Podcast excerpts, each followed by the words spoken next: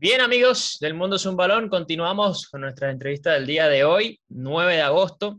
Tenemos ya en línea conectado al profesor Álvaro Valencia. Profe, buenas tardes, bienvenido al Mundo es un Balón.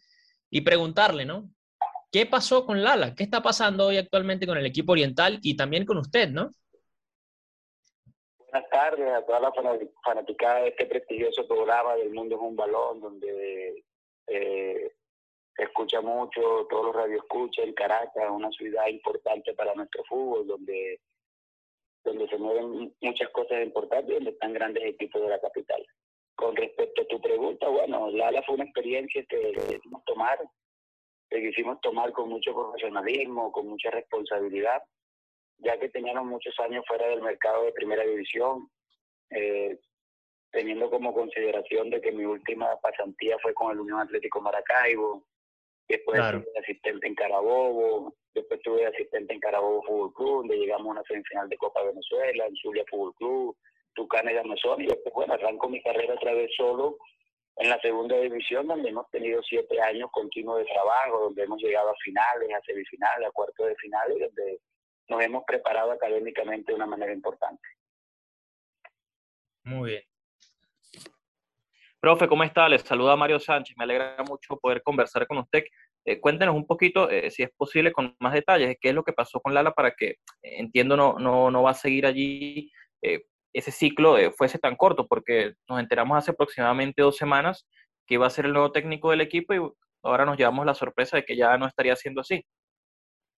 Bueno, Mario, la verdad que gracias por, por, por la pregunta, por la entrevista. Sé que eres una persona muy importante fútbol y una de las cosas con que yo vine acá porque yo tenía claro de que Lala estaba en el último lugar en la parte deportiva, me dijeron que había una sede, eh, estaba buscando un equipo que tuviera las condiciones mínimas para trabajar, todo lo que necesita un, entrenador, una cancha, materiales deportivos, uniforme, gimnasio, eh, si no había gimnasio, todo lo que tenía que ver en la parte, porque vivía casi ya el equipo en trabajamos en mi método de trabajo es el analítico, un, mixto con el global, donde todo lo hacemos en la cancha, pero necesitamos RX, barra, todo ese tipo de cosas que verdaderamente no encontré, Mari. Encontré un equipo en ruina prácticamente, una cancha totalmente destrozada, donde no se podía practicar el fútbol ni se podía entrenar por los impactos que podían tener mis jugadores para el partido. No encontré ningún tipo de material deportivo, no encontré ropa, no encontré balones. Y bueno, la verdad que me llegó una gran decepción porque la verdad que tenía una gran ilusión de poder mostrar mi trabajo y, y no lo pude hacer porque las condiciones no estaban y, y uno se prepara profesionalmente para adquirir un reto, pero un reto cuando la palabra lo, lo embarga de esa manera, profesional, pues donde tú puedas ejercer todo tu conocimiento bajo una metodología de trabajo dentro de una cancha. Si no tienes ni siquiera la cancha, era muy difícil trabajar, Mario. Claro. Profe, y para entender un poquito más esta situación, a ver, usted llega bajo esta promesa de que tiene esta estabilidad, digamos, estructural para poder trabajar, se encuentra con todo este, no sé si llamarlo desastre, usted me corregirá. ¿Y qué pasó? O sea, dirige hasta, hasta el partido contra Monagas y allí toma su decisión. O sea, ¿cuáles cuál fueron los pasos que usted siguió ¿no? para, para finalmente ya no estar con la institución, si es que ya no está o falta algún trámite adicional? No, no, yo renuncié después del partido de Monagas, se lo hice saber al grupo, a los jugadores, a la, directiva, al presidente. La verdad que el presidente y el vicepresidente que me encontré acá, Jesús Sánchez y Jorge Primera, la verdad, dos tipos que tenían la intención de querer hacer las cosas, me abrieron su, su, su club, me, me trataron de una manera importante, una manera que me hicieron sentir parte de este proyecto en este poco tiempo. Dos personas muy educadas pero el fútbol no es de educación, el fútbol es de, resultado y de consistencia. Yo llego allá y yo pido cuatro, eh, pido cuatro, eh, ¿cómo te diría? Peticiones. Pues. Pido cuatro peticiones cuando yo llego y, veo el club de esa manera, pero una cancha en muy malas condiciones, no veo material, no veo nada. Yo paso una lista de materiales mínimas para poder trabajar, lo que son balones, chalecos, TRX, conos, discos, o sea, cosas mínimas para yo poder ejercitar mi trabajo, pues ligas, como tiene que ser. Y, como debe de ser, sí. Paso, una lista y paso una petición de mis tres fichajes que yo podía fichar. En todo lo que yo he visto del ala me había dado cuenta que en la zona posterior el equipo tenía muchas debilidades y yo pido un portero, un central y un lateral izquierdo. Y aparte de eso pido la ropa, tanto la ropa de presentación, la ropa de entrenamiento y un uniforme de juego.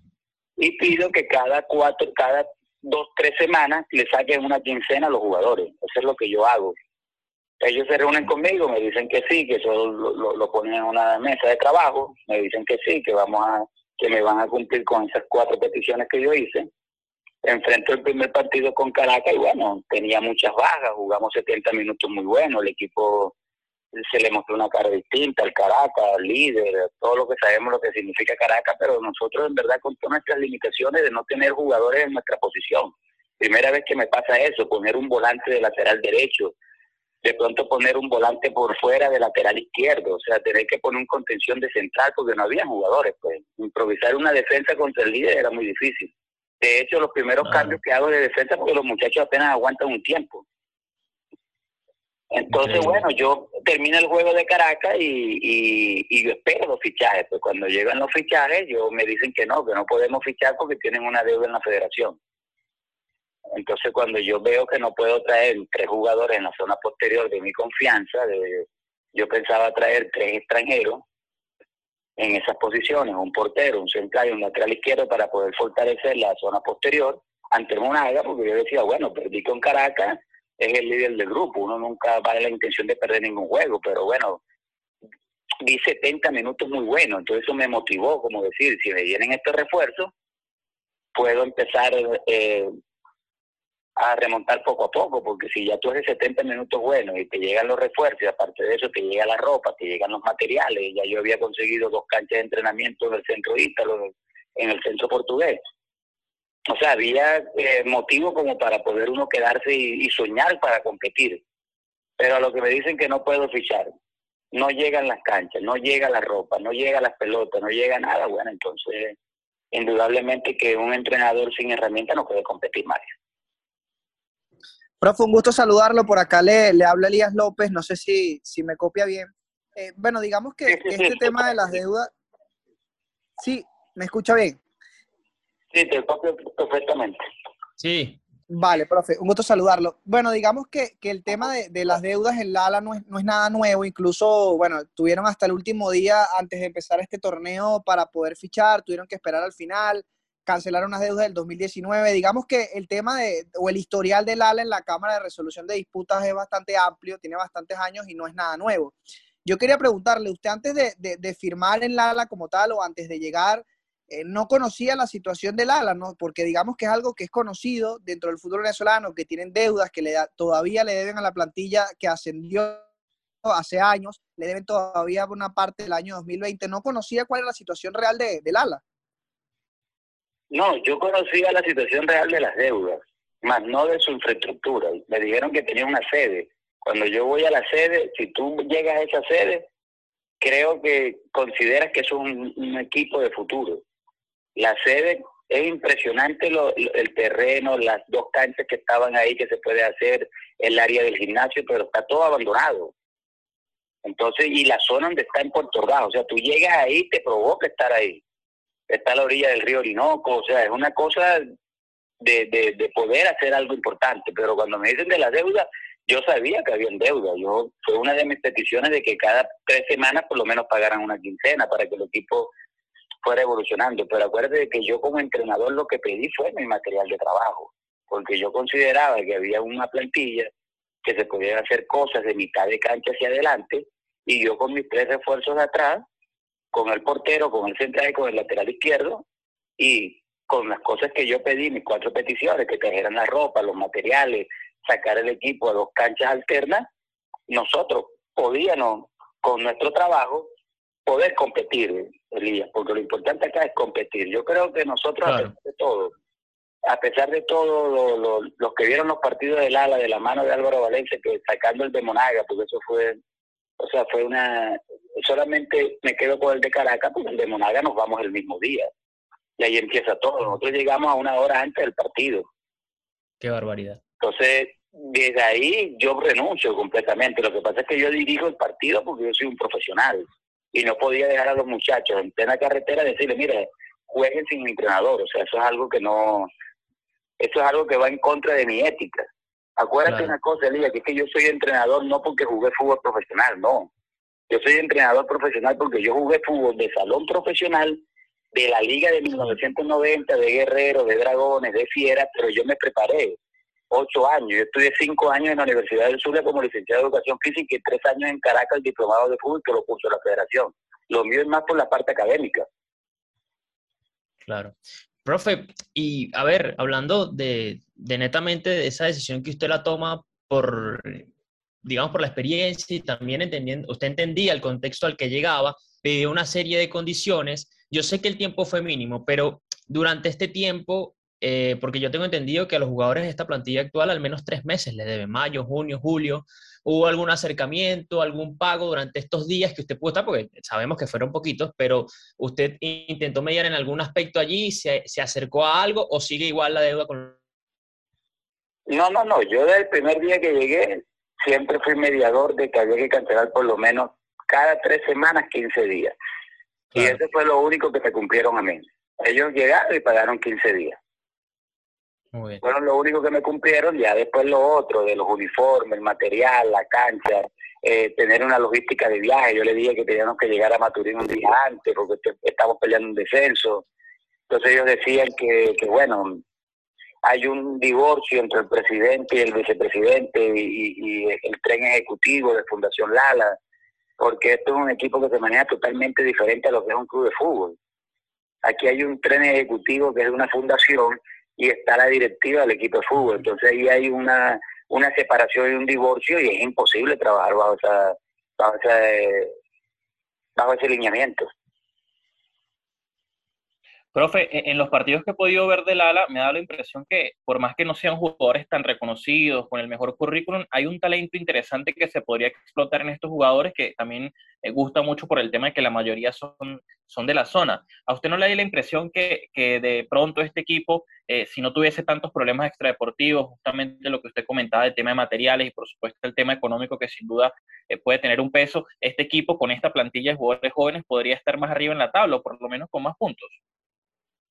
No, yo lo que considero es que este es un equipo que está mal estructurado y mal formado en la parte deportiva. O sea, indiferentemente del talento que cada que tenga cada jugador, o sea, yo eh, te, puedo, te puedo decir con seguridad porque he dirigido en, las tres divisiones de, de, nuestro fútbol, en el occidente, en el centro y en el oriente. Hoy día el, fútbol venezolano tiene una cantera en todos los estados y en todas las divisiones, pero hay que formar bien tu idea. Este es un equipo que está formado sin centrales, sin laterales, sin porteros. Entonces es bastante difícil competir a un nivel tan alto como es la primera división de nuestro fútbol venezolano, donde quedó demostrado que los jugadores del torneo local fueron una Copa América y no deslucieron, rindieron. O sea, te puedes imaginar que nuestra liga como tal, los jugadores y, tienen un desempeño bastante alto, o sea, y eso está mostrado, y aparte de que, bueno, no tenemos la consistencia de participar en, y figurar a, a, pasar fases en Copa Libertadores y Copa Sudamericana no son por los jugadores locales, sino porque la crisis económica no permite de que tú traigas extranjeros de primer nivel de 10 mil, de 15 mil, de 20 mil, de 30 mil dólares, donde esos cuatro extranjeros te puedan dar ese plus distinto para tú poder competir bajo esa bajo ese nivel. Y Lara no puede competir bajo el nivel de primera división no por sus jugadores, sino por su mala formación. La ala de mitad de cancha para adelante tiene cualquier jugador que te puede interesar para cualquier otro equipo. Yo quedé impresionado por decirte algo. Mira, ahí está Pereira, un muchacho que quizás de pronto en el fútbol nacional no es muy conocido. Y me llevo, yo la verdad no lo conocía, te voy a ser sincero. A Navarro no lo tenía muy bien ubicado, por ahí jugó con estudiante de Caracas, pero por lo menos Navarro, Pereira, Zamora, son jugadores que, que Gibran, son jugadores que, que, que pueden ser interesantes ¿no? el club, porque son muchachos, ¿cómo? Eh, jugadores interesantes, digo. Jugadores interesantes. Tú ves a Pereira y es un muchacho que te pisa dos áreas, que es buena técnica, que tiene tiene biotipo para ser un volante mixto. Tienes a Navarro, que a pesar de que es un muchacho, eh, tiene físico, corre, que es el que le dicen eh, Navarro Express, Goyito Navarro Express. Goyito, Goyito, sí. Sí, entonces tú ves a esos muchachos, tú te puedes imaginar esos muchachos en un club que tengan la, la, la, las condiciones, las condiciones mínimas donde ellos puedan trabajar o profesionales. Yo te puedo hablar de un caso específico Richard Selly. Yo te puedo hablar de Richard Selly. Richard Selly vive por... Yo soy de Zuliano y de Maracaibo y yo sé cuál es la formación de Richard Selly, pero ¿quién era Richard Selly antes de llegar a Caracas? Dime. Goleador en JBL. Ajá, ¿quién era? Pero JBL en qué categoría? En segunda, en segunda, claro. Ah, bueno, ¿y quién era Richard Selly antes que llegara a esa gran institución? Muy pocos sabían de Richard Selly. Hoy Richard Selly es la figura de la liga. Hoy Richard Selly es la figura de la liga. Vamos a estar claros, es el tipo más determinante, es el tipo más vistoso, es el tipo que tiene a Caracas en primer lugar, el que hizo el partido de, de, la Fidel con Táchira, que se montó un Caracas al hombro. Pero lo arropa una infraestructura, lo arropa un gran entrenador, el tipo más ganador, una infraestructura que cuando tú llegas a Caracas, desde que vas entrando, tienes, tienes un, un equipo multidisciplinario para ti. Entonces tú llevas a Pereira a ese sitio, tú llevas a Pereira a ese sitio y tenlo por seguro que en dos años tú puedes ver lo que viste en el hoy. Muy bien. Impresionante. Profe, eh, ¿escuchan? Sí. Sí, sí. Profe, una de las una de las dudas que queda, usted comentaba que habían tres extranjeros que son de su confianza que quería llevarse el equipo. Eh, nos podrá, eh, no sé, eh, nos podrá comentar cuáles son esos nombres que le llaman la atención y que podrían reforzar en posiciones puntuales a este Lala que tiene talento, pero que evidentemente necesitaba un par de jugadores más para terminar de agarrar la idea. No, no, yo creo que Lala y necesitaba eran los jugadores puntuales por su formación de equipo. Como ya lo dije, valga la redundancia, no habían laterales. Mm. Es un equipo que no estaba formado, no había laterales izquierdos. Cuando yo llego, ah, ¿quién es el lateral izquierdo? Nadie, no había ninguno. ¿Quién es el lateral derecho? No había nadie. No, yo juego volante 5, pero me ponen ahí. Bueno, ponte ahí. No, yo juego jugador por fuera, pero me ponen ahí. No, que yo soy volante por fuera, pero me ponen de lateral izquierdo. Centrales habían dos apenas. Portero habían dos. Y no eran, o sea, no era un portero que, con todo su respeto, que, que marcar una diferencia. Entonces tú cuando estás con un equipo bastante joven o un equipo bastante modesto, tú tienes que tener un portero que te garantice, que te dé confianza al grupo, que el grupo te pueda atacar. Entonces, bueno, yo tenía unas relaciones con América de Cali por medio del profesor Willy Rodríguez, un profesor colombiano que tuve la oportunidad de dirigir el hijo de la casa, es el papá de Joao Rodríguez, un muchacho colombiano que en su momento lo compró el Chelsea, ha jugado en México, él está en América de Cali, él estaba asesorando el proyecto de América de Cali en categorías menores. Y bueno, yo había tenido un acercamiento con él y me iban a enviar tres jugadores de América de Cali que en este momento con la llegada de Juan Carlos Osorio no contaban con para él. Ya eran jugadores con más de, de, de 50 partidos en la primera división del fútbol colombiano, jugadores que ya un central, un portero y un lateral izquierdo que bueno, que en este momento no lo pude traer y bueno, de no poderlo traer, ya es historia, qué podía pasar con Lala si hubiese podido tener esos tres jugadores. Claro. Bueno, profe, para, bueno, ya para ir cerrando eh, y agradecerle por estos minutos, quería entender un poquito más. Eh, Puerto Ordaz se quedó en Monagas y se regresó a. Entiendo que el equipo desde que. ¿Cómo? Dele, dele. No, que entiendo que. Sí, te escucho. Entiendo que qué. no, le, iba a completar la pregunta de que entiendo que desde que usted se fue el equipo no ha entrenado. Entonces, por eso quería preguntar si usted estaba en, Ciudad Bolívar, digamos, para, para también, en Puerto Ordaz, perdón, para confirmar esa información. No, no, yo cuando termina el partido de Monaga, automáticamente yo renuncio en el camerino. Primero me debo a unos jugadores, me debo al profesionalismo de ellos, indiferentemente de, de si ellos son profesionales o no, cada quien tendrá su conciencia tranquila. Eh, algunas cosas eh, antideportivas que pasaron en ese partido me, me, llevaron también a tomar esa decisión, como la salida del bus, como llegar el mismo día, como estar ahí una hora antes del partido, o sea, no lo vi profesional. Entonces, bueno, yo automáticamente, eh, terminando el partido, le hice saber a los muchachos que, que yo no seguía más, porque no, no considero de que de que primero hay un respeto hacia el fútbol, hay un respeto hacia las instituciones, hacia las personas. Y también tengo que aclarar una cosa, porque son dos cosas totalmente distintas. El presidente y el vicepresidente del equipo no tienen nada que ver con esto. O sea, la gente en Venezuela dirá, bueno, entonces, ¿qué, ¿cómo es esto? ¿Quiénes son los responsables? No. esto es una fundación, hay un tren directivo que son los que manejan la parte de la logística y ellos manejan la parte de fútbol y no se pusieron de acuerdo y, y pasa lo que tiene que pasar. Entonces, bueno, yo renuncio, eh, no hay vuelta atrás porque, bueno, los jugadores me pidieron que me quedara, que se diera un cambio en la forma de entrenar, que, que nos diéramos la oportunidad para el tercer partido, pero, pero considero que considero que uno como profesional tiene que hacer algo serio, algo algo bien y si ya yo pedí cuatro peticiones y no llegaron, la verdad que iba a ser muy difícil por la formación de equipo. Si ese equipo hubiese tenido defensa, portero, por lo menos uno hace un intento, pero en este nivel, si tú no tienes portero ni laterales, es muy difícil. Entiendo. Muy bien. Profe, eh, una pregunta ya, ya para ir cerrando. Eh, termina este desafío en Lala. Termina este desafío en Lala. Eh, creo que eh, ya también, como usted dice, ha tenido experiencia dirigiendo en, otra, en, otras, en otras latitudes de nuestro fútbol nacional. ¿Qué viene ahora para Álvaro Valencia?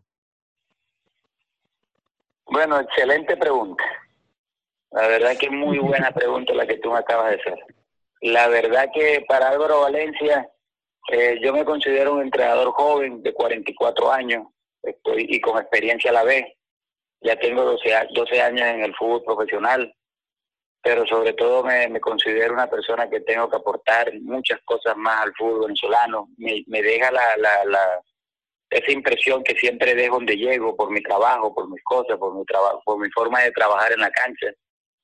Y bueno, la mejor recomendación que tengo yo son los propios jugadores que yo entreno. A mí me gustaría que tú llamaras a algún jugador del ala, o tú llamaras a algún jugador de Titanes, o tú llamaras a algún jugador de Yaracuyano, que haya trabajado conmigo y le pregunte cómo trabajo yo. Y así los mismos entrenadores, los mismos jugadores y así los mismos periodistas dan fe de que hay muchos entrenadores esperando oportunidad y que la verdad que se nos hace bastante difícil por falta de contacto, por falta de, de representante, por de pronto no estar ahí cerca, como dice uno, estar cerca en los sitios donde uno tiene que estar. Pero bueno, yo no, yo no voy a descansar para seguir preparándome, para seguir luchando, para seguir entrenando, para seguir llegando y sobre todo para, para estar ahí, mostrar un estilo de juego, mostrar una, eh, una faceta importante como entrenador para poder lograr y consolidarme en el mercado del fútbol venezolano en la primera división. Amén, profe. Muchísimas gracias de verdad por los minutos, desearle el mayor de los éxitos y bueno, esperamos que, que bueno, que ojalá en Lala se pueda solventar medianamente la situación para los que quedan allí y que ya no pasen más estas situaciones tan complicadas. Fuerte abrazo, profe. Siempre bienvenido al Mundo es un Balón.